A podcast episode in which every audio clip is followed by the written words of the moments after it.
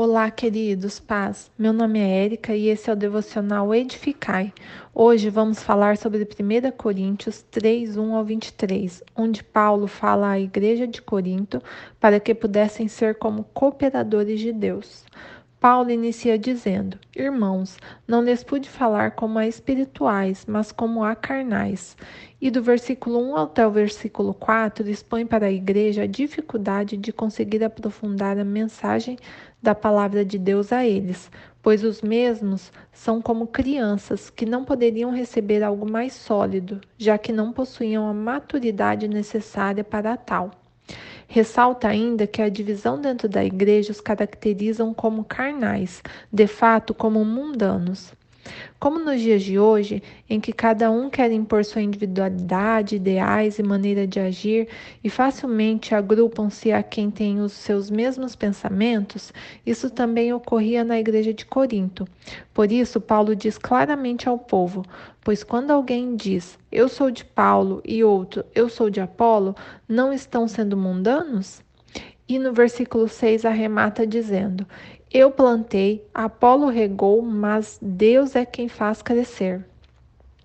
Nesses versículos, podemos profundamente meditar que devemos voltar os nossos olhos, ações, pensamentos, ideais e toda a nossa vida a Cristo. Temos, obviamente, que cultivar amizades e comunhão na igreja, saber que cada um tem sua função, mas ter a clara visão da unidade do corpo de Cristo, pois é nela que Deus nos dará o crescimento. É somente Ele que opera o sobrenatural do crescimento. Mais à frente, Paulo fala à igreja de um outro panorama, a obra de Deus como uma construção na qual o que de principal devemos observar é sua qualidade. Versículo 10: Conforme a graça de Deus que me foi concedida, eu, como sábio construtor, lancei o alicerce e outro está construindo sobre ele. Contudo, veja cada um como constrói.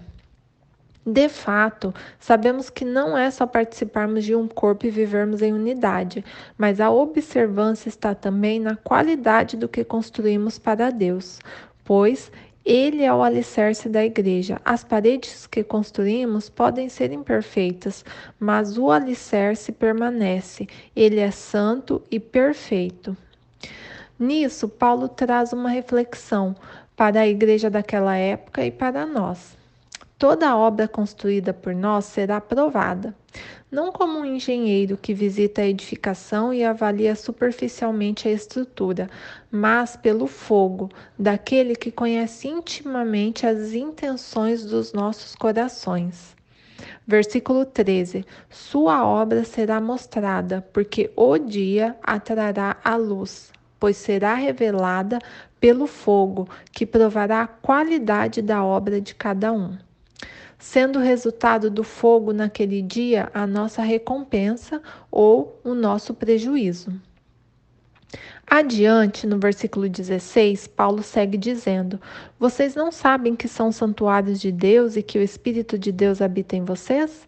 No contexto, podemos entender que Paulo não diz isso para que nos sintamos importantes, mas para que de fato nos arrependamos da nossa natureza carnal, das nossas convicções terrenas e nos atentamos ao que Cristo quer fazer através de nós. Versículo 18 e 19. Não se enganem se algum de vocês pensam que é sábio segundo os padrões desta era, deve tornar-se louco para que se torne sábio, porque a sabedoria deste mundo é loucura aos olhos de Deus, pois está escrito: Ele apanha os sábios na astúcia deles.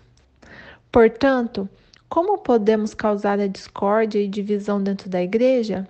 Já que Cristo nos dá o crescimento é o nosso alicerce e provará nossas obras com fogo?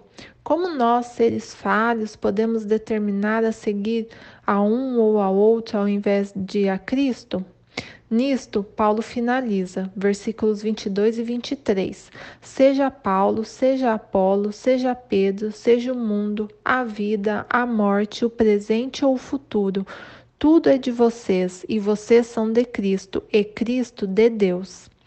Nisso, irmãos, devemos entender que precisamos ouvir e praticar a palavra de Deus. pois isso nos tornará pessoas espirituais, aptos a receber o alimento sólido, o qual nos dará maturidade espiritual para convivermos com sabedoria na igreja dele, para que façamos a obra com empenho e qualidade no alicerce que é ele, e que sejamos verdadeiras moradas de Cristo, cooperando uns com os outros. Deus abençoe e um ótimo dia.